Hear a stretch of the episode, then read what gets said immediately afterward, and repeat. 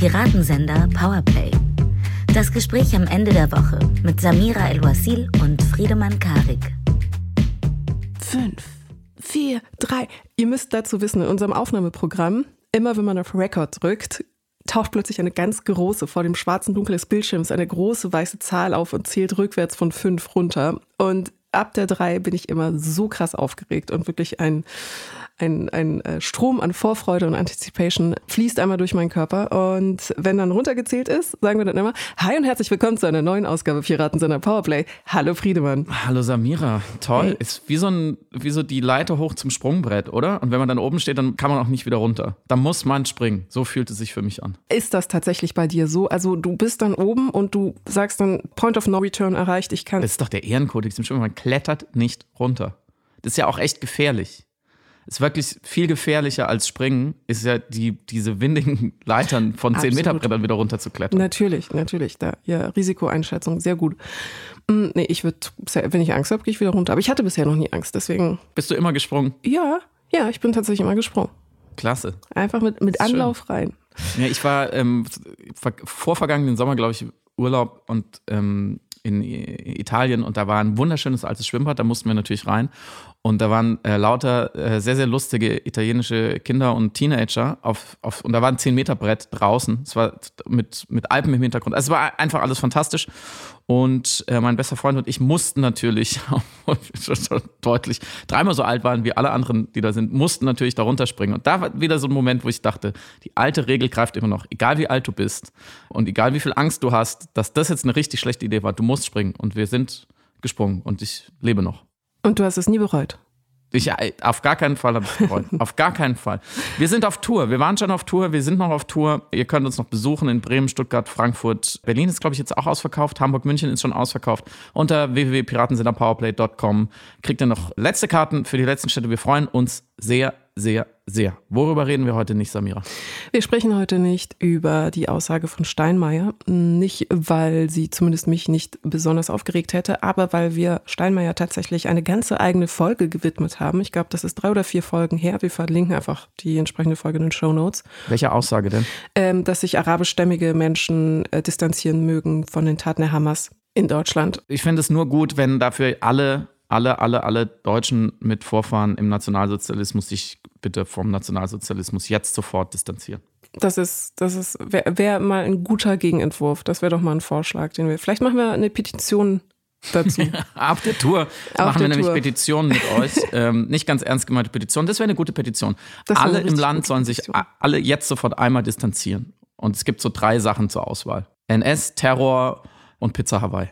Nee, okay, da, sorry. Da, also, Timeout, na. Mm. Samira es gibt Grenzen, Friedemann, es gibt Grenzen. Dein 10 Meter Brett ist die Pizza, weil wenn sie bestellt ist, dann wird sie auch gegessen. Aber worüber reden wir heute, Samira? Lass uns erst das Inhaltsverzeichnis machen und dann erzählst du von einer illustren Veranstaltung, wo du als Frank-Walter Steinmeier Skolarin eingeladen warst. Erstmal vielen lieben Dank für das überwältigende Feedback für die letzten Folgen. Wir sind sehr, sehr dankbar und sehr berührt und bewegt, wenn ihr sagt, die Sachen haben euch inhaltlich geholfen, Dinge nochmal anders zu verstehen oder haben für euch andere Einordnungsangebote dargestellt. Und auch wir sind nach wie vor immer noch bei dem Versuch, die Situation besser zu verstehen, die aktuelle Gegenwart besser zu verstehen und insbesondere Israel-Gaza und vor allem, wie in deutschen Medien und im deutschen Diskurs darüber gesprochen wird. Und etwas, das uns sehr beschäftigt, einfach weil das auch Teil unserer Arbeit ist, ist die Sprache die Worte, die gewählt werden, die Worte, die nicht gewählt werden und was das über unseren Umgang mit äh, dem Krieg in Gaza genau vermittelt und aussagt. Und ein Wort, das immer wieder auftaucht und bei welchem wir jetzt herausfinden wollten, wie dieses Wort genau wann, warum benutzt wird und was die Implikationen sind, die Konnotation, was die Idee dahinter ist, ist das Wort Genozid. Um uns ein bisschen Klarheit zu verschaffen, was diesen Begriff angeht und euch vielleicht auch, sprechen wir über seine Geschichte, seine Konnotation, seine Anwendungsfälle, seine diskursive Praxis, könnte man sagen, und natürlich die Gegenwart. Ist das, was die israelische Armee, der israelische Staat in Gaza macht, ein Genozid? Fragezeichen, großes Fragezeichen, kann ich schon mal vorgreifen. Und was sagt uns überhaupt diese Anwendung des Begriffes über den jetzigen Diskurs? Und dann gibt es noch eine Buchempfehlung, wenn wir dazu kommen. Aber jetzt, apropos Rede, die Kraft der Sprache Wörter eingesetzt, um zu einen, um zu bewegen. Ich spreche natürlich von niemand anderem als dem Top-Rhetoriker der deutschen Politlandschaft, Frank-Walter Steinmeier. Und ähm, Samira war bei einer illustren Veranstaltung in Hamburg und durfte dort einem Auftritt einer Sternstunde dieses Menschen lauschen. Was hast du erlebt?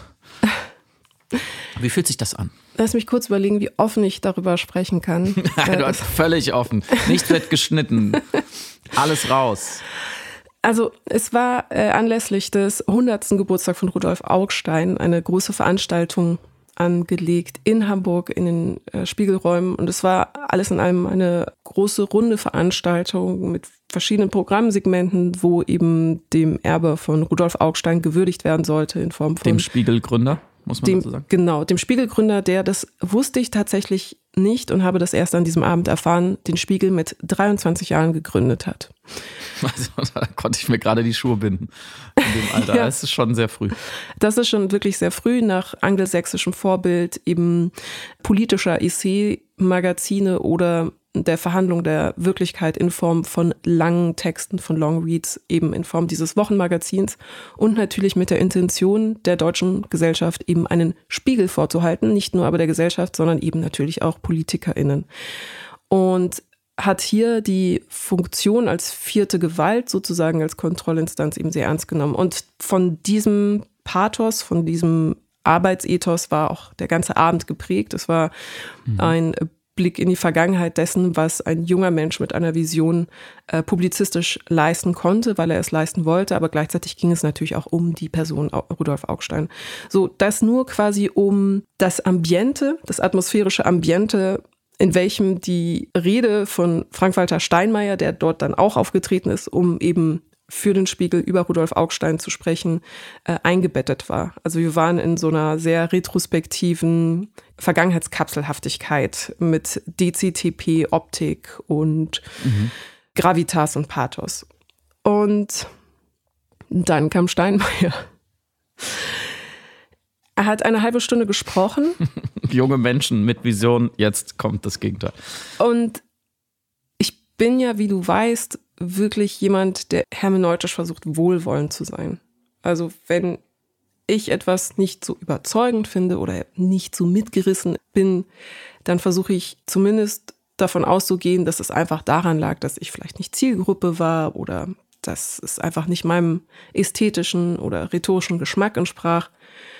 Deswegen kommt es nicht so oft vor, dass ich ganz aufgebracht der anderen Hälfte dieses Podcasts eine achtminütige Sprachnachricht schicke. Das war wirklich so acht Minuten 18, bitte. Und mich darüber entrüste, wie aggressiv mittelmäßig ich diese Rede fand. Und um nur um es konkret zu machen, und wir haben ja eben schon Steinmeier eine Stunde lang kritisiert, ich will auch nicht weiter mit der Schaufel auf seinen Worten rumhauen, aber nur um es konkret zu machen, es war einfach ein Sammelsurium an Stilblüten und jemand sehr Schlaues sagte dann neben mir, das ist im Grunde genommen eine Chat-GPT-Rede.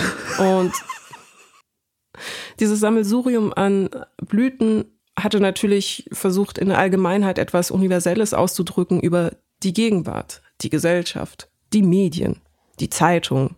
Achtung, KI, Achtung, Internet, Achtung, TikTok. Aber blieb dann in dieser vermeintlichen Allgemeinheit oder vermeintlichen Universalität extrem vage und extrem zahnlos. Und deswegen, ja. Stimmt es, dass er ähm, weder Nahost noch Gaza noch Israel genannt hat? Er hat den Krieg beschrieben und gesagt, in aktuellen Zeiten eines Krieges oder in aktuellen Zeiten des Konflikts. Aber er hat tatsächlich einfach die Begriffe Israel und Gaza nicht in der, Spra in der Rede auftauchen lassen. Ja, wozu auch? Er ist ja nur der Bundespräsident. Das können ja andere machen. Es war auch wirklich bitter, Stichwort Bundespräsident, weil danach ein Panelgespräch war oder eine Diskussionsrunde war mit Joachim Gauck und der Tochter von Rudolf Augstein, Franziska Augstein, mhm. moderiert von Melanie Amann. Es war ein sehr schönes Gespräch, weil sowohl eben die Persönlichkeit äh, Augstein abgebildet werden konnte, als auch seine äh, politische und publizistische Relevanz natürlich. Und im direkten Vergleich dazu dann Gauck auftreten zu lassen, hm. war schon hart, weil der Saal dann plötzlich aufgewacht ist und man eben gemerkt hat, also physisch gemerkt hat oder energetisch im Raum gemerkt hat, wann wie Menschen gefesselt sind und wann eben nicht. Hm. Wenn die Beatles nach den Wildecker Herzburm spielen, dann. Wobei, Schiefervergleich, ich ziehe ihn zurück. Schiefervergleich war natürlich auch Gauck. Ich auch kein Fan bin, aber zugestehe, dass er ein guter Rhetoriker, ein guter Redenhalter ist und jemand ist, der zumindest ähm, das, was ja Max Weber als Charisma beschrieb, politisches Charisma besch beschrieb hat. Gute Überleitung, wenn wir schon über Worte sprechen, wie sie vielleicht nicht so richtig funktionieren, beziehungsweise wie man mit vielen Worten nicht so richtig was sagt als Bundespräsident, nichts greift, nichts ausdrückt, nichts festmacht, sich auch eben nicht angreifbar macht. Ich nehme mal an, das war auch der Hintergrund. Sprechen wir heute äh, in der Episode etwas ausführlicher ähm, über speziell einen Begriff, aber natürlich generell über einen Diskurs, der mit sehr starken Begriffen hantiert, die manchmal aggressiv benutzt, wo genau das Gegenteil passiert. Also wo mit einem Wort etwas hergestellt werden soll, was im Ungleichgewicht ist. Zum Beispiel Gerechtigkeit. Und wenn wir das heute tun, dann schicke ich auch diese Woche wieder so ein Disclaimer voran. Wir sprechen nur über Worte hier. Wir sprechen natürlich auch über Taten, über Krieg, über Bomben, über Tote. Aber uns interessiert vor allem eben die Verwendung gewisser Worte. Und das machen wir sowieso viel. Das machen wir hier in dem Podcast viel. Das machen wir gesellschaftlich viel. Wir diskutieren unheimlich viel über das Diskutieren. Wir verlieren sehr viele Worte über die richtigen oder falschen Worte. Denn Worte sind auch wichtig. Aus vielen, vielen Gründen sie verteilen auf eine Art intellektuell Gerechtigkeit und manchmal verteilen sie sie falsch, aber man darf sie nie mit der eigentlichen Gerechtigkeit, mit der eigentlichen Wahrheit, mit den eigentlichen Umständen verwechseln. Mit Worten kann man vor allem von hier aus kein Leid woanders ungeschehen machen. Aber man kann seine Ursachen und auch seine vielleicht Lösungen betrachten, vergrößern, verkleinern. Und natürlich passiert zurzeit viel zu viel Gewalt und Leid und auch Ungerechtigkeit gerade auch äh, in Gaza, äh, wo Kinder sterben. Das darf nicht sein. Alles andere ist keine haltbare Position. Aber wir müssen trotzdem darüber sprechen können. Wir müssen das verhandeln können. Ähm, und dazu brauchen wir eben diese Begriffe. Und einer davon ist der Genozid, auf Deutsch sozusagen, also ohne Fremdwort, der Völkermord. Und das ist ja ein Vorwurf an Israel, dass Israel als Staat, als Staatsmacht äh, in, in Persona seiner, seines Militärs, der IDF, der Israel Defense Force, jetzt einen Genozid angeblich an Palästinenser in, in Gaza verüben wurde oder an den Palästinensern als Ethnie. Das ist ganz wichtig. Es geht nur, ich weiß, es klingt jetzt schon zynisch, aber ihr versteht mich, es klingt, geht nur nachgeordnet um äh, konkrete Menschen, sondern es geht bei, bei dem Vorwurf des Völkermords oder bei dem Tatbestand des Völkermords, das ja auch ein juristischer Begriff ist, dazu gleich mehr, wirklich um die, um die Gruppe, könnte man auch sagen, also um die Ethnie, die auch irgend, zumindest grob definierbar ist oder möglichst klar definierbar ist, damit klar ist, okay, jetzt geht es gegen sie oder gegen, geht es nicht gegen sie. Das heißt, es ist also ein, eine viel größere Tat als das, was man, das, was, was man sozusagen tut. Es ist diese, diese Tat des Völkermordes und damit auch der Vorwurf ist immer größer als die reinen Todeszahlen oder das besetzte Land oder die vertriebenen Menschen oder die, die Gräuel, die damit einhergehen, sondern es ist eben diese Intention so wichtig, die da drin steckt. Und vielleicht kannst du am Anfang einmal erklären, wo dieser Begriff eigentlich herkommt, weil das schon enorm wichtig ist, äh, wenn man ihn benutzt, sich das äh, gewahr zu machen. Absolut. Ein, wie du richtigerweise sagst, wichtiger Faktor speziell bei diesem Wort ist die Idee hinter dem Wort. Also es geht nicht nur um die Abbildung dessen, was ist, sondern die Idee, die mit diesem Wort vermittelt werden soll und die sich eben dahinter befindet. Und dafür kurz eben in die Geschichte der Entstehung des Begriffs Genozid gesprungen. Du hattest es in der vorletzten Folge schon angerissen. Wir erlauben es uns hier nochmal, damit wir alle so on the same page sind, das nochmal abzubilden. 1944 mhm. wurde der Begriff von Professor Raphael Lemkin, einem polnischen jüdischen Juristen, der in die USA geflüchtet war, geprägt aus dem griechischen Genos und dem Suffix Side. Genos im Sinne von Gruppe, Herkunft, Ethnie und Side als Begriff für töten. Mhm. Das Wort war gedacht, um die Gräueltaten der Nationalsozialisten und auch vorhergehende Massaker zu beschreiben und zu bezeichnen und natürlich auch zu verurteilen mit Hilfe dieses Wortes. Die Definition ähm, des Begriffs, das von den Vereinten Nationen in Artikel 2 des Übereinkommens zur Verhinderung und Bekämpfung des Verbrechens des Völkermords festgehalten wurde, wurde 1948 auf folgende Art und Weise festgeschrieben. Ich zitiere, was Völkermord im Sinne der UN-Völkermordkonvention ist, ergibt sich aus Artikel 2, der bestimmte, genau aufgezählte Handlungen erfasst, die sich gegen nationale, ethnische, rassische, religiöse Gruppen mit der Absicht richten, diese ganz oder teilweise zu vernichten. Als solche Handlungen des Völkermords gelten die Tötung, die Verletzung der körperlichen und geistigen Integrität, die Lebensgefährdung durch Verschlechterung der Lebensbedingungen, die Geburtenverhinderung innerhalb der auszurottenden Bevölkerungsgruppe und die gewaltsame Überführung von Kindern aus der ausrottenden in eine andere Bevölkerungsgruppe. Diese Definition, dieses Übereinkommen wurde von 150 Ländern unterzeichnet, darunter auch Israel und Palästina, die als Beobachterstaat ohne UNO galten und hat für Kritik gesorgt oder auch eben Gegenstimmen ein Faktor oder eine Kritik war auch, dass hier vier zu schützende Gruppen definiert werden, auf Grundlage eben zum Beispiel ethnischer Faktoren oder würde vielleicht sagen identitätspolitischer Faktoren. Mhm. Aber es gibt keine Gruppe der politisch Verfolgten dass also eine Gruppe aufgrund ihrer politischen Orientierung oder ihrer politischen Haltung als Gruppe spezifisch attackiert und verfolgt werden könnte. Und ein Kritikpunkt, den es auch damals dann schon gab, ist eben herauszuarbeiten, wie man definiert, dass jemand die Absicht hat, diese Tötung erfolgen zu lassen in Bezug auf eine Gruppe und das bei dieser Gruppe aufgrund dieser Faktoren stattfinden lassen will, aufgrund mhm. des Markers, der diese Gruppe vereint.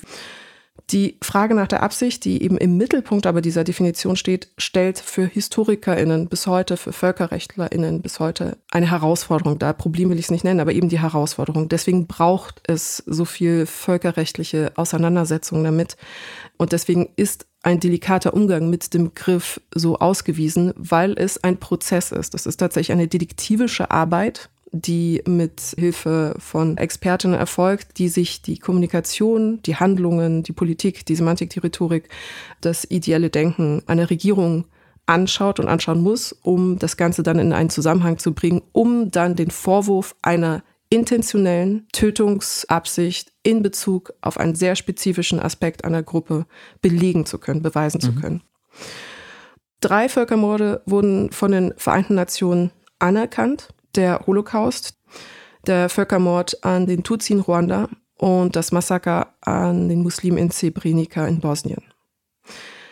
Andere Massaker können von einigen Staaten als solche als Genozid anerkannt werden. Das ist beispielsweise der Fall in Deutschland, der den Völkermord an den Herero und den Nama anerkannt hat, der eben von den Deutschen im heutigen Namibia zwischen 1904 und 1908 verübt wurde.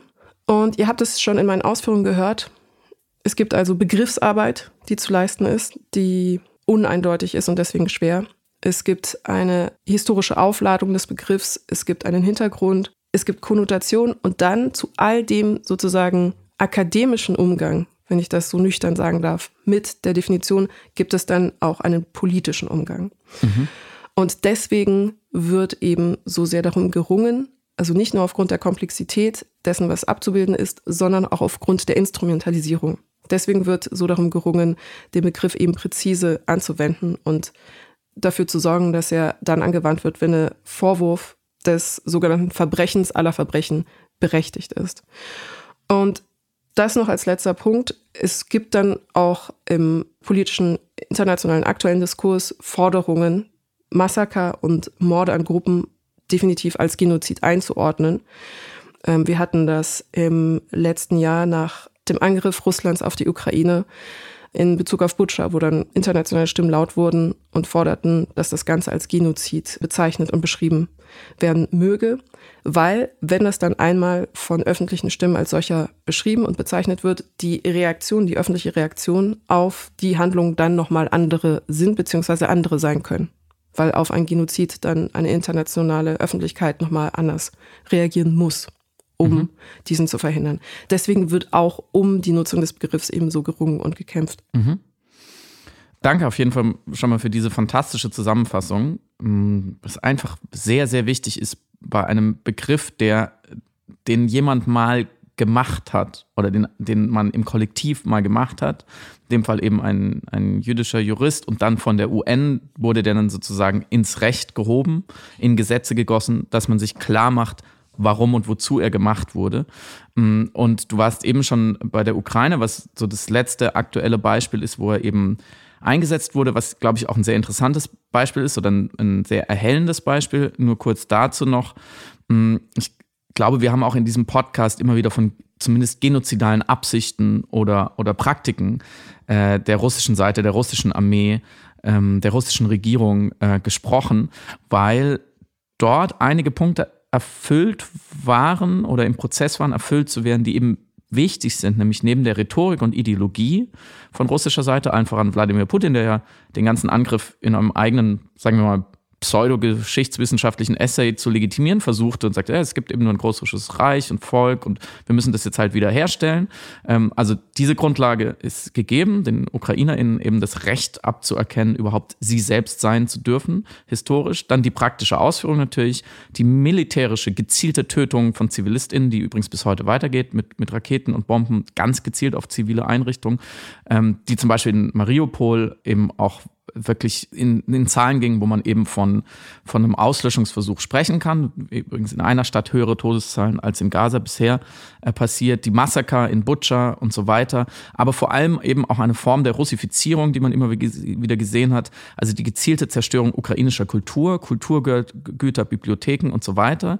Dann das brutale Regime dort, wo man, wo man herrscht über die Ukrainer in, den besetzten Gebieten, die Unterdrückung der ukrainischen Sprache zum Beispiel dort.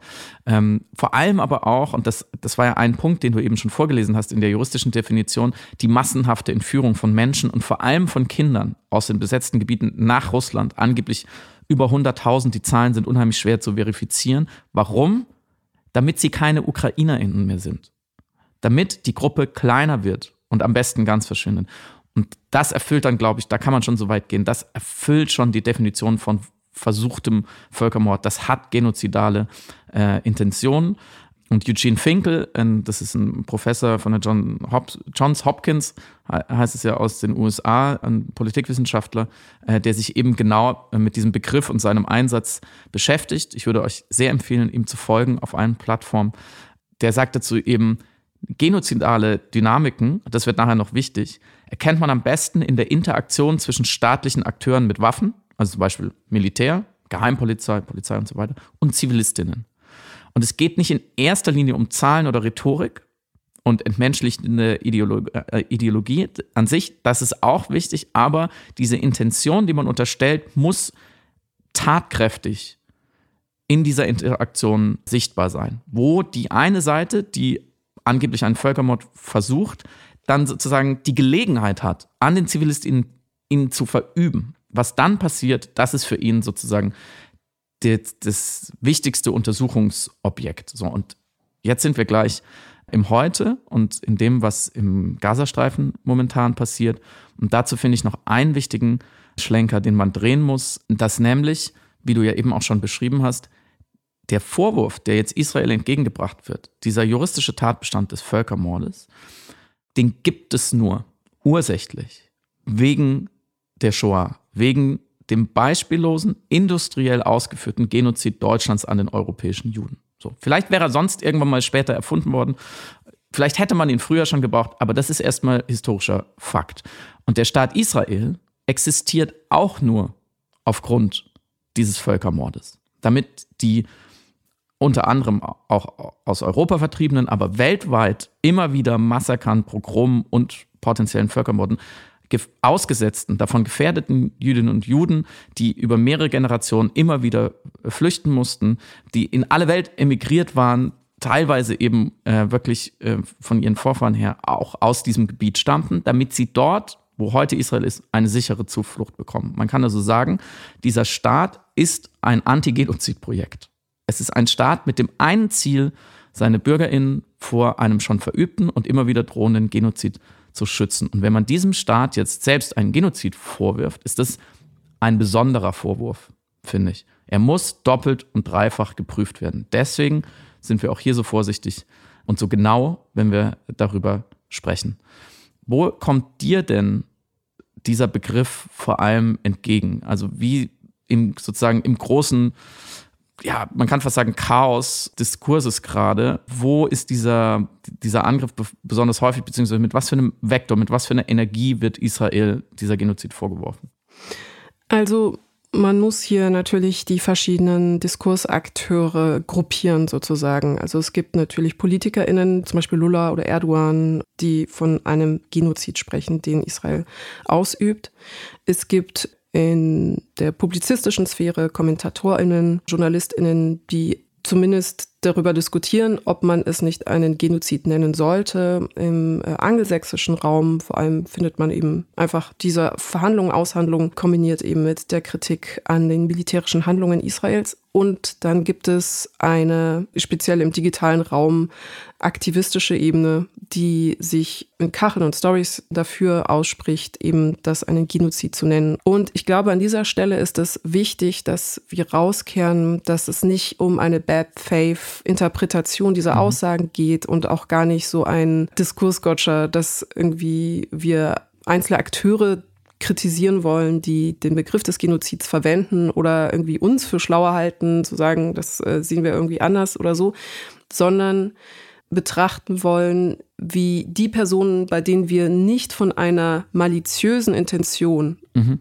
einem Wunsch, Antisemitismus, israelbezogenen Antisemitismus zu verbreiten, einem Wunsch zu dämonisieren, betrachten wollen, warum sie den Begriff benutzen. Und nur um zu verstehen, wo, was der Vektor, wie du gerade gesagt hast, äh, dahinter ist. Sprich, die Personen, die ihn einfach in, wie soll ich sagen, rein Populismus verwenden oder einfach nur verwenden, um, wie gesagt, Israel zu antagonisieren, einfach um israelbezogenen Antisemitismus zu reproduzieren, zu verbreiten, über die will ich gar nicht sprechen, nachdenken, weil ich das ist ja, also ist, ihre Intention ist klar. Mich interessieren tatsächlich KommentatorInnen, JournalistInnen, AktivistInnen, die sagen, Israel verübt jetzt gerade einen Völkermord und das äußern mit dem Wissen um die Geschichte des Begriffs und mhm. das Äußern mit dem Wissen um die Geschichte Israels und das Äußern mit dem Wissen um die Wirkung dieser Worte auch in einer aufgeladenen Situation, nicht nur dort, sondern eben auch in Deutschland und auch wissen, dass natürlich die Worte Konsequenzen oder zumindest Wirkung haben können in Bezug auf wie sicher sich auch Jüdinnen und Juden in Deutschland fühlen können aufgrund mhm. des steigenden Antisemitismus online wie offline. Das vielleicht so als weirder Disclaimer vorab. Und um deine Frage zu beantworten, ich glaube, am interessantesten zu betrachten, finde ich ihn in der Verwendung einer Alltagsinteraktion, so wie wir sie eben online vorfinden. Weil wenn sie politisch genutzt wird, weiß ich ziemlich genau, warum sie politisch genutzt wird. Also ich kann nachvollziehen, warum Erdogan das sagt oder warum Lula das sagt oder eben andere politische Stimmen. Im englischsprachigen Journalismus kann ich auch nachvollziehen, warum sie an dem Begriff arbeiten. Es gab ähnliche diskursive und mediale, mediatisierte Auseinandersetzungen in Bezug auf die Frage, ob man eben das, was Russland in der Ukraine macht, ein Genozid nennen kann. Also ich glaube, da ist es so eine Art praktischer Arbeitsaspekt auch, wie man als Journalist nicht an die Grenzen der eigenen Sprache kommt und eben nicht Falschbericht erstattet und gleichzeitig aber eben auch nicht durch Konnotationen eine Verzerrung in dem, was man sagt, im Rahmen seiner Berichterstattung leistet. Aber mich interessiert tatsächlich am meisten, glaube ich, in der digitalen Kommunikation, was da die Intention, was da ja die Absicht ist. Mhm.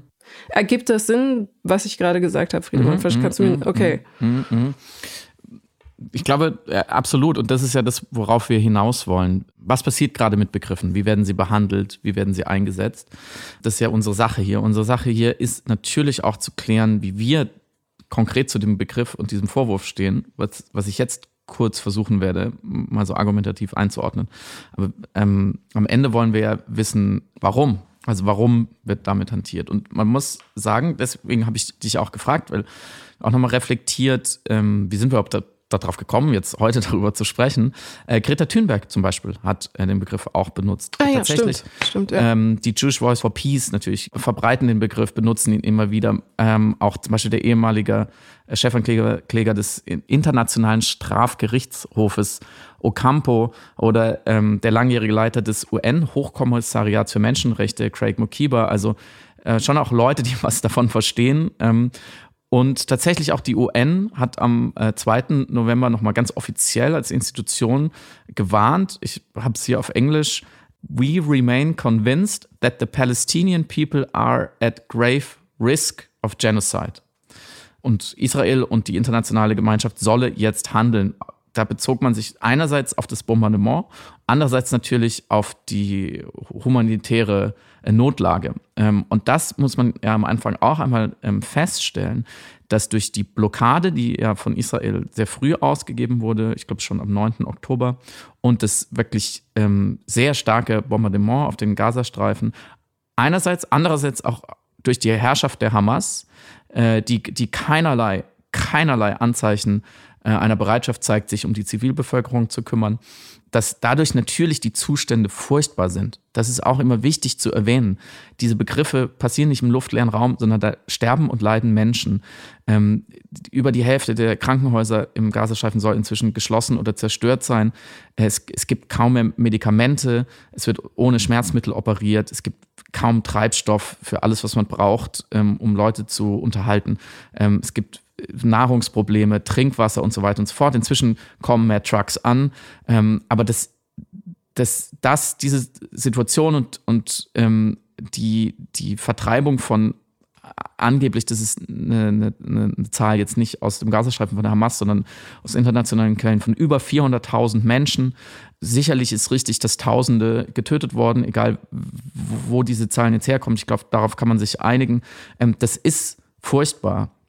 Ähm, und natürlich, wenn man diese Bilder sieht davon und diese Nachrichten hört und dann diese internationalen Stimmen hat, die das einen Völkermord nennen, dann verstehe ich auch, das ist auch noch ganz wichtig, den Drang, dieses Label da drauf zu packen, um es mhm. zu kategorisieren zu können, um einen, einen Zustand der Ungerechtigkeit jetzt nur über, gegenüber den palästinensischen äh, ZivilistInnen, die unter diesem Konflikt leiden, um, um den wieder einzuebnen, wie wir auch schon äh, die letzten zwei Wochen darüber gesprochen haben, um vermeintlich eine Gerechtigkeit herzustellen oder zumindest die Ungerechtigkeit mit, einem, mit dem Maximalbegriff äh, zu belegen. Und dabei wird natürlich oft vergessen, dass es in erster Linie ein juristischer Begriff ist. Mhm. Ja, also ein, und juristische Begriffe, die muss man dann halt auch eigentlich juristisch ähm, belegen. So, ist, passiert natürlich oft nicht, aber ich glaube, das ist wichtig. Und wichtig zur Beurteilung ob das ein berechtigter Vorwurf ist oder nicht, ist, glaube ich, es ist, wie gesagt, schon zu einer Phrase geworden, aber der Kontext insofern, dass ähm, die Hamas, die das ja alles ausgelöst hat am 7. Oktober, als sie einen Waffenstillstand gebrochen hat und diese furchtbaren Verbrechen verübt hat, sie wissen musste, was passiert. Sie mussten wissen, dass die ihnen zumindest theoretisch unterstellte schutzbedürftige Zivilbevölkerung dieses Landstriches extrem darunter leiden wird. Egal, was als nächstes passiert, egal in welchem Szenario. Erstens, zweitens, benutzen sie die Leute dort, es ist so ein zynischer Begriff, den man auch wieder hinterfragen kann, aber ich glaube, in manchen Fällen stimmt es als Schutzschilde. Sie, sie, sie bauen die Tunnelausgänge. Ich habe vorhin äh, gerade einen Bericht gelesen, die, die kommen in Moscheen, Krankenhäusern, äh, Wohnhäusern, teilweise unter Kinderbetten raus man weiß, dass die Hamas alle möglichen zivilen Einrichtungen nutzt, um sich zu verstecken, um Kommandozentralen zu bauen. Die Hamas schickt jeden Tag immer noch sehr viele Raketen nach Israel und so weiter und so fort. Das wollen wir jetzt nicht weiter hier aufrollen, aber ich finde, das gehört dazu. Wie kommt es eigentlich zu dieser schlimmen Situation? Das war genau das Ziel der Hamas, die inzwischen sich ja auch in vielen Interviews schon geäußert haben, in Form von Sprechern. Die meisten sitzen die Anführer ja irgendwo woanders, in Katar und in der Türkei oder wie auch immer. Und da wurde in der New York Times ein Mensch, äh, dessen Namen ich gar nicht wiederholen will, der für die Hamas spricht, zitiert und er sagte, es ging nicht darum, die Situation in Gaza zu verbessern. Diese Schlacht dient dazu, die Situation komplett umzuwerfen. Das, die, was auch immer da gerade passiert, war Teil des Plans der Hamas. Davon kann man ausgehen. Und auf der anderen Seite muss man auch natürlich feststellen, dass aus Israel, von dieser Regierung, die in Teilen einfach rechtsextrem und rassistisch ist, und das sagen auch viele Israelis, deswegen waren sie monatelang zu Hunderttausenden jeden Samstag auf der Straße, um dagegen zu protestieren, da gibt es eine Rhetorik, da gibt es äh, geäußerte Intentionen, die zumindest hochaggressiv sind, äh, die Vertreibungs- und Auslöschungsfantasien bedienen und formulieren. Da muss man aber auch sehr genau sein. Da werden zum Beispiel Zitate jetzt rumgereicht, in denen zum Beispiel der ähm, Verteidigungsminister Galant von, von Israel am 9. Oktober sagt, wir kämpfen gegen äh, menschliche Tiere. Und dementsprechend werden wir uns auch verhalten. Äh, wir, wir machen eine komplette Blockade, keine Elektrizität, kein, kein Essen, kein Wasser, kein Treibstoff, alles, alles ist abgeschlossen. Das ist ein Zitat, was immer wieder herangezogen wird für angeblich eine genozidale Absicht. Er bezog sich aber ganz klar auf die Hamas mhm. und nicht auf die palästinensische mhm. Zivilbevölkerung das kommt einem immer wieder vor, dass das absichtlich oder unabsichtlich verwischt wird. Ähm, und natürlich gibt es auch Hardliner und Fernsehstimmen und, und sonstige Extremisten in Israel, die darüber hinausgehen. Die haben aber nichts zu sagen. Da muss man auch immer wieder trennen, was sagen wirklich die FunktionsträgerInnen, was sagen die Leute ähm, aus der Armee. Ähm, und auch wenn die Armee zum Beispiel sagt und es auch tut, ähm, dass sie sehr viel zerstören wird und ähm, dass Benjamin Netanyahu sagt, ähm, hat es im Englischen wird es immer zitiert mit flatten, also wir machen es platt, mhm. äh, dieses Land und seine Bevölkerung. Da muss man auch da wieder differenzieren, weil das ist auch noch keine genozidale Absicht. Sagen wir, zerstören da etwas, Klammer auf, mit der Intention, weitere Terroranschläge zu verhindern und diese Terrormiliz zu besiegen, Klammer zu, heißt es noch nicht, wir zerstören eine ganze Bevölkerungsgruppe. Auch das muss man dann, wenn man es zitiert, auch so ganz genau ähm, machen. Weiter geht es mit dem Bombardement, was furchtbar ist und viel zu viele Unschuldige trifft. Nur weiß man schon aus vorherigen Konflikten und auch jetzt ist es gut berichtet, wie die israelische Armee genau vorgeht. Erstens hat sie der Zivilbevölkerung gesagt, ähm, wo sie sich nicht aufhalten soll, wo sie hin soll. Man kann natürlich von Vertreibung sprechen und man kann es zynisch nennen und ungerecht, aber eine Armee, die einen Genozid verüben will, macht sowas nicht. Das kann man, glaube ich, feststellen hier greife ich zurück auf Eugene Finkel, was ist die Interaktion der Menschen mit Waffen gegen die ohne Waffen? Die einen waren die anderen und es gibt herzzerreißende, ich hoffe glaubwürdige Berichte von Anrufen bei einem zum Beispiel palästinensischen Zahnarzt, habe ich einen BBC-Bericht gelesen, den verlinke ich auch, bei dem immer wieder israelische Militärangehörige oder Geheimdienstler anrufen, angerufen haben, gesagt haben, in zwei Stunden bombardieren wir diese genau, genau diese Stelle, sorgt dafür, dass die Leute da weg sind. Das macht keine Seite, die einen Genozid ausüben will. Das passt einfach nicht zusammen. Jetzt auch die Feuerpausen, gegen die sich die Israelis lange gesperrt haben, die jetzt aber kommen werden, das ist im Zuge eines Genozids eigentlich nicht sinnvoll. Was wir sehen, ist ein asymmetrischer Konflikt, den wir immer wieder besprochen haben, in dem eben es enorm schwierig ist zwischen zivilen Einrichtungen, die unter allen Umständen schützenswert sind, das sagt das Kriegsrecht, das internationale, und militärischen Einrichten, Einrichtungen zu unterscheiden. Die IDF, das sagen die Berichte, gibt Warnschüsse, sogenannte Tap-Bombs, die schießen mit Drohnen auf Gebäude, die gleich bombardiert werden sollen, damit da alle rausgehen und so weiter und so fort. Das ist immer auch im Nebel des Krieges nicht so ganz nachzuvollziehen. Aber wenn man es halbwegs glauben kann, ähm, dann wäre, wäre das zynisch gesprochen äh, ein sehr komplizierter Völkermord. Allermeistens, gerade auch in den historischen Beispielen, die wir genannt haben, passiert das nicht. Da ist die Interaktion zwischen den Menschen mit Waffen und den Menschen ohne Waffen ganz anders. Und deswegen würde ich, und mir ist es wichtig zu sagen, ich weiß es nicht, ich kann nur Argumente auflisten und Prämissen und Hintergrund und mir dann eine Meinung bilden, genau wie alle von uns. Ich wäre bei Eugene Finkel, der das auf Twitter nochmal schön erklärt hat, der gesagt hat, wir müssen unbedingt aufpassen, dass Genozid als juristische und analytische Kategorie das bleibt, was sie ist. Ganz klar eingrenzbar, mit einem kühlen Geist zu bewerten, egal wie schwer es uns fällt. Und dass sie als moralische und humanitäre Kategorie auf einem anderen äh, Feld spielt. Und natürlich sind solche Sachen wie ethnische Säuberung, nächster Begriff, Vertreibung, Genozid und so weiter, die haben fließende Übergänge.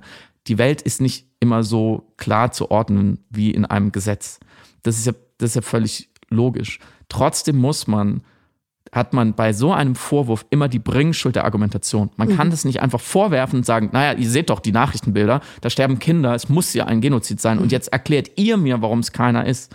So funktioniert es nicht. Und ich habe wirklich lange äh, gesucht und zumindest die deutschen ähm, ExpertInnen zum Völkerrecht, ähm, die sich lange damit beschäftigen, von allen möglichen, vom Max-Planck-Institut, von Stiftung Wissenschaft und Politik habe ich Stimmen gefunden. Die sind eigentlich sehr eindeutig. Die sagen, es gibt gravierende Hinweise zu Kriegsverbrechen. Die humanitäre Lage absichtlich hergestellt von ZivilistInnen, das ist völkerrechtlich nicht in Ordnung. Israel wird sich dafür zu verantworten haben. Kollektivstrafen durch Aushungern auf mehrere Arten und durch Bomben, das ist wahrscheinlich ein Verstoß gegen humanitäres Völkerrecht. Auch hier, ich fand den Begriff von dir sehr gut, ist es eine detektivische ähm, Arbeit zu zeigen, dass der Schutzstatus von Zivilistinnen, der in jedem Konflikt gilt, nicht eingehalten wurde von Israel. Aber der Vorwurf des Genozids, diese juristische Kategorie, ist etwas anderes. Und da scheinen mir und vielen Experten eben tatsächlich die rein, die rein analytische Kategorie nicht erf erfüllt. Klammer auf, was in der Westbank passiert, der Siedlungsbau, die Besatzung, die Gewalt, sowohl durch offizielle Stellen, vor allem aber auch durch israelische Siedler, die gerade passieren. Das steht wieder auf einem anderen Blatt Papier. Auch da muss man geografisch einfach unterscheiden. Und ich maße mir nicht an, das jetzt auch noch bewerten zu wollen. Darüber sprechen wir vielleicht irgendwann nochmal. Klammer zu. Aber mir, mir scheint es so, dass mit gewissen Begriffen gerade auf eine intellektuellere Art, manchmal auch auf eine informiertere Art, aber dennoch somit umgegangen wird, wie mit den vielen unverifizierten Bildern, die zu uns kommen. Mhm. Es ist nicht mehr so richtig wichtig manchmal, ob sie wirklich das zeigen oder meinen, was sie vorgeben. Hauptsache, man hat ein Mittel, um das Unfassbare irgendwie vermeintlich greifbar, einordnenbar, gerechter zu machen. Mhm. Und ich glaube, da fällt genau rein, was so schwierig ist an der Idee hinter dem Begriff des Genozids, nämlich die Absichtserklärung.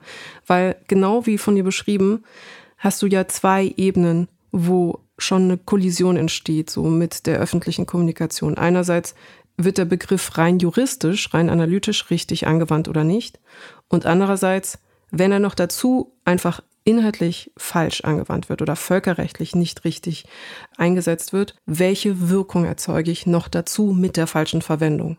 Also Nutzung mhm. und Wirkung. Und das sind mhm. die zwei Kategorien, die ganz spezifisch in der Beschreibung dessen, was gerade passiert in Bezug auf Israel und Gaza, mitgedacht werden müssen wirklich, noch spezifischer in Bezug auf Israel und noch spezifischer in Bezug auf eine äh, jüdisch-israelische Bevölkerung beziehungsweise Jüdinnen und Juden weltweit, wenn ein Begriff völkerrechtlich falsch angewandt wird mit politischen Prämissen dahinter. Und wenn du sagst, es ist ein Versuch von Leuten, irgendwie eine abstrakte Grausamkeit der Wirklichkeit handhabbarer zu machen, indem sie da dieses Etikett Genozid, Völkermord draufsetzen, um dann ihrer Wut irgendwie auch eine Form geben zu können, um dann auch berechtigterweise empört und schockiert darüber zu sein, mhm. dann ist es nicht nur auf juristischer Ebene so immens wichtig, damit der Begriff richtig angewandt wird, über Absichten nachzudenken und Intentionen, sondern auch auf ideeller Ebene. Denn das, und ich glaube, deswegen wollten wir auch einfach darüber sprechen, impliziert eben die Nutzung des Begriffs Genozid. Zusätzlich eben zu der historischen Kategorie, die es aufmacht und zusätzlich zu der Geschichte, die der Begriff hat, die öffentliche Äußerung, dass eine Regierung, die israelische Regierung, absichtsvoll eine spezifische Gruppe von Menschen aufgrund der Spezifizität dieser Gruppe auslöschen möchte. Und ich glaube, mhm. deswegen ist auch manchmal die Sehnsucht da, den Begriff zu benutzen, weil dadurch bekommt das Schrecken einen Vektor, eine Absicht. Mhm. Ich, ich, ich, hoffe, das ergibt Sinn. Dadurch, mhm. dass man dann sagt, dass das soll so, erscheint das Ganze plötzlich auf schreckliche Art und Weise nachvollziehbar für Menschen, für die es dann gerade nicht nachvollziehbar erscheint. Mhm. So, und dieser Wille, dieser Wunsch, ich, ne, mit Wohlwollen will ich das irgendwie versuchen abzubilden, dieser Wunsch, eine Ungerechtigkeit wirklich für alle nachvollziehbar und verständlich zu machen und genau wie von dir gesagt, ähnlich wie die Bilder, die so eine Eindeutigkeit herstellen und die ein Gefühl auslösen, dieser Wunsch übersetzt sich dann manchmal bei manchen Menschen eben in die Nutzung des Wortes Genozid. weil die Absicht es plötzlich eindeutiger macht, mhm. weil die Tötungsabsicht es plötzlich ordnet, diese Situation. Und da muss dann wirklich mit Selbstreflexion, Sprachsensibilität, Wissen um Kontext, wie du gerade gesagt hast, Wissen um alle Aspekte, die du gerade genannt hast und auch mit permanentem Wissen um die Wirkung der Worte im öffentlichen Raum mhm. gesprochen und geschrieben werden. Und das Unbedingt. ist der Appell. Das ist, das ist eigentlich auch der Grund für diese Folge. Jetzt waren wir äh, sehr wohlwollend und ich danke dir dafür, für diesen Appell. Zwei Sätze noch zu den Anwendungssituationen, wie sie mir auch entgegenkommen. Ich mhm. habe das Gefühl, es ist jetzt eine vorschnelle These, ich, ich möchte sie aber mit einer äh, großen Buchempfehlung äh, verbinden, nämlich das Buch Hyperpolitik äh, des belgischen Historikers mhm. Anton Jäger, der in Oxford lehrt, sich viel mit Populismus beschäftigt hat, mit gegenwärtigen politischen, sozusagen tiefen tektonischen Verschiebungen. Mm, ich habe das Gefühl, dieser Ausbruch des Nahostkonfliktes ähm, hat Leute auf den Plan gerufen, die auf eine sehr apolitische, vielleicht sogar antipolitische Art politisiert erscheinen oder sein wollen. Mm, und mein Wohlwollen gilt diesen Leuten nicht. Mhm. Wir haben gesprochen über die Bekenntnisgesellschaft, äh, in der spontaner Tribalismus oft verkürzt, vor allem online in vermeintlich wirksame Begriffe, Angriffe, Vorwürfe, äh, Positionierungen und so weiter äh, gegossen wird. Mm, und ich glaube, der Genozid ist an vielen Stellen sozusagen Opfer dieses Missbrauchs tatsächlich ähm, von Begriffen und Politisierung, wo nämlich Leute verbal bis an die Zähne bewaffnet und sehr gratismutig, aus westlichen Gesellschaften heraus, aus den USA sieht man es ja auch viel, aber bleiben wir mal bei Deutschland, dann genau das nicht tun, was du gerade gefordert hast, nämlich sensibel mit Begriffen ihrer Entstehung, ihrer Wirkung, ihrer genauen Bedeutung umgehen, sondern die annektieren und zu ihrer eigenen rein egoistischen Ventilierung eines Sentiments benutzen. Mhm. Das waren jetzt viele Fremdwörter. Ich sage es nochmal ein ähm, äh, bisschen klarer. Leute fühlen sich schlecht und haben keine Ahnung, wie sie damit umgehen sollen, weil sie sich bisher vielleicht nicht so richtig viel mit den schlechten Dingen auf der Welt beschäftigt haben oder nicht tiefgehend, weil sie einfach ihr Leben gelebt haben, ist ihr gutes Recht. Und jetzt wollen sie sich aber besser fühlen und deswegen brauchen sie einen Bösewicht. Mhm. Und der macht dann einen Völkermord.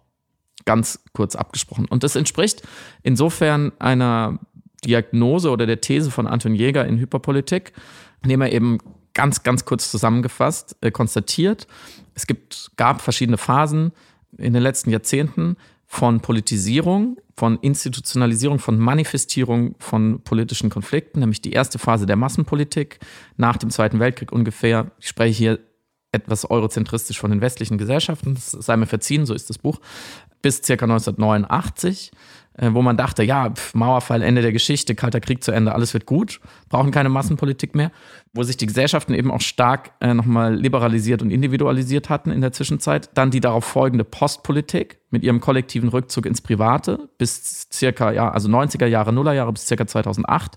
Dann die sie verdrängende Antipolitik, wo schon ein großes Unwohlsein sich Bahn gebrochen hat in Protesten, in ähm, äh, seltsamen neuen Phänomenen, wie zum Beispiel auch der Tea Party in den USA, also ein konservativer, politis, äh, populistischer Protestbewegung oder Pepe Grillo in, in Italien, also äh, eine Art von äh, linkspopulistischer, seltsamer Quatschpolitik, die aber sehr mächtig geworden ist, ähm, um jetzt verdrängt zu werden äh, von etwas, was eben Jäger, wie ich glaube, falsch, aber dazu gleich mehr Hyperpolitik nennt. Mhm. Also was ist Hyper, diese beliebte Vokabel, wir kennen es aus der Hypermoralisierung der Angeblichen, es ist diese Über, übertrieben. Also es wird jetzt überpolitisiert, übertrieben politisiert. Und er zitiert darin eine amerikanische Journalistin zur Präsidentschaftswahl 2020. Äh, und sie sagt, alles ist politisch geworden. Welche Sportarten man sich ansieht, welche Produkte man kauft und sogar, sogar wie man seine eigene Gesundheit schützt. Und der hier verdichtete Befund, dass jetzt nach Post- und Antipolitik eine extreme Repolitisierung folgte, eine Überpolitisierung. Ich glaube, der ist so, so, so richtig, dass genau das Gegenteil äh, wahr ist.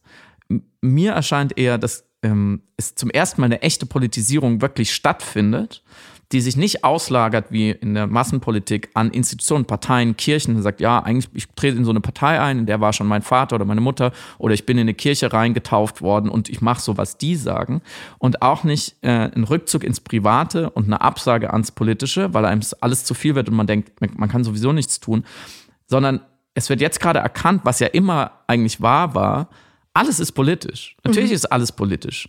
Ähm, jede Konsumentscheidung ist politisch. Wie ich liebe, ist politisch. Wohin ich in Urlaub fahre, ist auf eine Art politisch, weil, zumindest in meiner Definition von Politik, wenn Politik das Ausverhandeln von Macht und Hierarchie ist, von Handlungsspielräumen und wer sie haben sollte, über wen, ist in einer ökologischen Krise, die unsere Handlungsspielräume in Zukunft extrem stark beschneiden wird, jede meiner heutigen Entscheidungen auch eine Entscheidung über Handlungsspielräume der anderen morgen.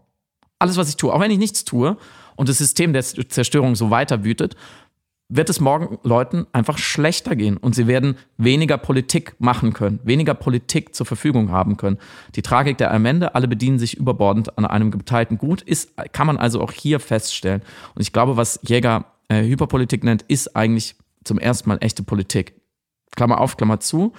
Dennoch ist dieses Buch wirklich sehr, sehr lebenswert, weil er eben sehr genau an mehreren Phänomenen erklärt, wie sich diese bleiben wir mal bei seiner Vokabel, Hyperpolitisierung äußert, nämlich in kurzen, spontanen, kostenlosen Teilnahmen an Protest, an Bewegung, Clickdivision und so weiter und so fort, die aber mangels Institutionalisierung und oft mangels Strategie, mangels Macht, echter Macht, keine Folgen haben. Er ist da zum Beispiel bei Black Lives Matter, ist ein sehr gutes Beispiel dafür. Kurze Eruption. Ähm, natürlich kann man die Klimabewegung finde ich, ist so ein Grenzfall. Aber springen wir in den Nahostkonflikt. Ich glaube, hier sieht man auch, dass viele Leute auf einmal sich für Außenpolitik interessieren und für Geopolitik und für Nahostpolitik und vielleicht auch für sowas, was sie dann Dekolonialisierung nennen. Der Begriff passt hier auch nicht, aber dazu vielleicht nächste Woche.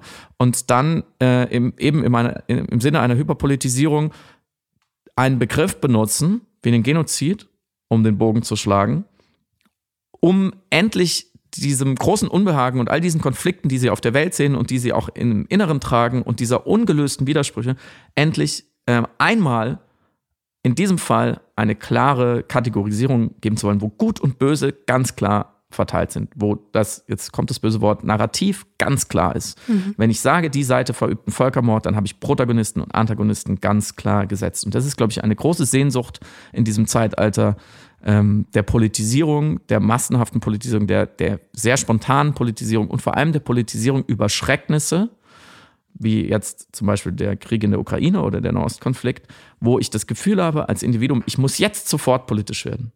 Und wo ich vielleicht auch ein schlechtes Gewissen habe, dass ich es bisher nicht gemacht habe.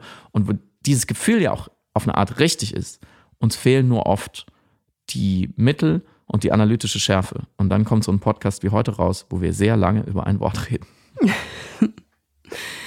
Ich, ich würde das gerne noch ergänzen oder erweitern, mhm. weil du richtigerweise gesagt hast, also du reibst dich ein bisschen am Begriff, weil du sagst, es ist im Grunde nicht apolitischer geworden, unsere Umwelt, sondern insgesamt, oder nicht insgesamt, sondern schon immer ist alles politisch, was wir machen an mhm. Handlungen. Mhm. Also unser Konsum, unser Leben, unser schieres Existieren hat sozusagen schon politische Implikationen. Aber ich glaube, speziell jetzt bei der Hyperpolitik, wenn wir sie als Form des 21. Jahrhunderts betrachten, die ein politischer Konflikt jetzt angenommen hat, in vielen Diskussionen. Also nicht in massenpolitischer Form, wie eben früher die ideologischen Bewegungen ganz klassisch sie hatten, äh, sondern eben auf Individualebene stattfinden. Und die Frage, was du kaufst, was du besitzt, was du hast und wer du bist, Teil dieser ähm, politischen Aushandlung wird, dann ist, glaube ich, der Vorwurf ja nicht die Feststellung, dass Sachen, die du machst, nicht politisch sind, sondern dass du glaubst, dass alles, was du machst, politisch ist. Also du selber dich schon für einen politisch handelnden Menschen hältst, in dem Moment, wo du Handlungen tätigst, weil jede Handlung in diesem Sinne mit dir verschränkt, mit deiner Identität verschränkt, mit deinem Ich verschränkt, eine politische Handlung ist. Da sind wir ja dann eben äh, bei der alten Kritik, äh, ob irgendwie so äh, Social Media Aktivismus ein Aktivismus ist. Dass Menschen sich schon politisch fühlen, weil sie jetzt eine Kachel hochgeladen haben oder weil sie etwas geteilt haben. Und das führt mich mhm. zu der Frage, weil du eben sagtest, dass da Menschen manchmal ein schlechtes Gewissen haben und denken, oh, ich bin gar nicht, ich handle nicht politisch, ich bin nicht politisch, es passiert so viel in der Welt, ich sollte was machen. Was heißt denn konkret politisch handeln? Also mhm. unabhängig vom einfach existieren, konsumieren und, und wählen gehen und vielleicht mal ab und zu auf eine Demonstration. Was bedeutet politisch handeln? Und ich glaube, das ist dann die Abzweigung, die dann einige nehmen und glauben. Und da bin ich dann bei Anton Jäger auch d'accord, was diese Kritik angeht, die dann glauben, das reine Kommunizieren eines Bekenntnisses, mhm. das reine Positionieren im Absolut. digitalen Raum ist schon eine politische Handlung. Und das ist sie ja de mhm. facto nicht. Es ist erstmal performativ und keine Kritik daran, weil Sichtbarkeit für Belange absolut wichtig ist und in, im Amplifizieren und in den Momenten, wo das Kollektiv zum Konnektiv wird, sie MeToo, hat das auf jeden Fall eine gesellschaftspolitische Wirkung und einen Impact. Also keine Kritik daran, nur sozusagen die Verfeinerung der Feststellung, dass das nicht automatisch politisches Handeln ist, auch wenn man glaubt, es zu tun und auch wenn es einen selber befriedet mit der komplexen Gegenwart. Und genau mhm. dann sind wir, du hast diesen Bogen natürlich schon geschlagen, eben bei der Verwendung von erstens Erzählungen, Narrativen, bestimmten Worten, die eben das politische Handeln ersetzen durch das Performative und das Bekennende mithilfe von Schlagworten, die falsch oder behaupte ich jetzt falsch, angewandt werden oder zumindest verkürzt oder reduziert angewandt werden. Nicht mal in maliziöser Intention, aber in dem Versuch, eben politisch zu sein, wo es vielleicht die Situation nicht auf die Art erlaubt, mhm. Äh, wie, wie es einen selbst befriedigen könnte. Weil, wie gesagt, wieder an dich die Frage, was bedeutet überhaupt politisch sein? Mhm. Politisch handeln. Absolut. Das ist unser Lieblingsthema, die Verwechslung von äh, Sprechen und Handeln. Das werden wir auch heute nicht mehr klären. Ich würde statt Hyperpolitik, glaube ich, den alten Begriff der Pseudopolitik vorschlagen. Es ist ein äh, Politik, Mimikry, es tarnt sich oft als politisches Handeln, ist aber eben wieder nur eine Bekenntnis-Performance. Mhm. Und in diesem Sinne hoffe ich, dass wir euch heute ein bisschen etwas anderes bieten konnten, dass ihr uns gefolgt seid durch diesen, dieses Dickicht äh, der Begrifflichkeiten und der unterschiedlichen Stellungen dazu. Und wie gerade jede Woche würde ich dafür plädieren, wenn jemand jetzt einen Begriff, warum auch immer, in welchem Kontext auch immer, nicht so benutzt, wie ihr euch das vorstellt oder wie man sich wünschen würde, äh, wie Samira so schön ausgeführt hat vorhin, lasst uns das alles mit Wohlwollen betrachten. Wörter sind, das ist ja das Tolle an Sprache, Wörter sind individuell, sie sind weich, sie sind plastisch, sie sind formbar, sie sind veränderbar. Man kann sie wie so Lego-Steine immer wieder neu zusammensetzen. Und ähm, ich, ich finde es schön, wenn wir uns dabei nicht das Schlechteste unterstellen, sondern im Zweifelsfall vielleicht sogar das Beste. Außer bei Steinmeier, da unterstellt bitte ja, das Schlechteste. Da, da hört es auf. Wenn es langweilig wird, ich finde, wie Marcel Reich-Ranitzky gesagt hat, sie langweilen sie nicht. In diesem Sinne, vielen Dank fürs Zuhören. Danke auch. Schönes Wochenende.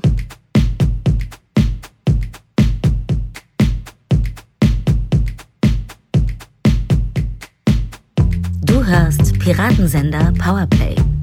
Das Gespräch am Ende der Woche mit Samira El-Wasil und Friedemann Karik. Piratensender Powerplay ist eine Produktion von Stereotype Media in Kooperation mit Yam Yam, der unsichtbaren Tupperbox für den diskreten Foodie. Du möchtest Yam Yam zwei Wochen lang kostenlos testen? Abonniere diesen Podcast überall und gewinne gutes Korma. Bon Appetit!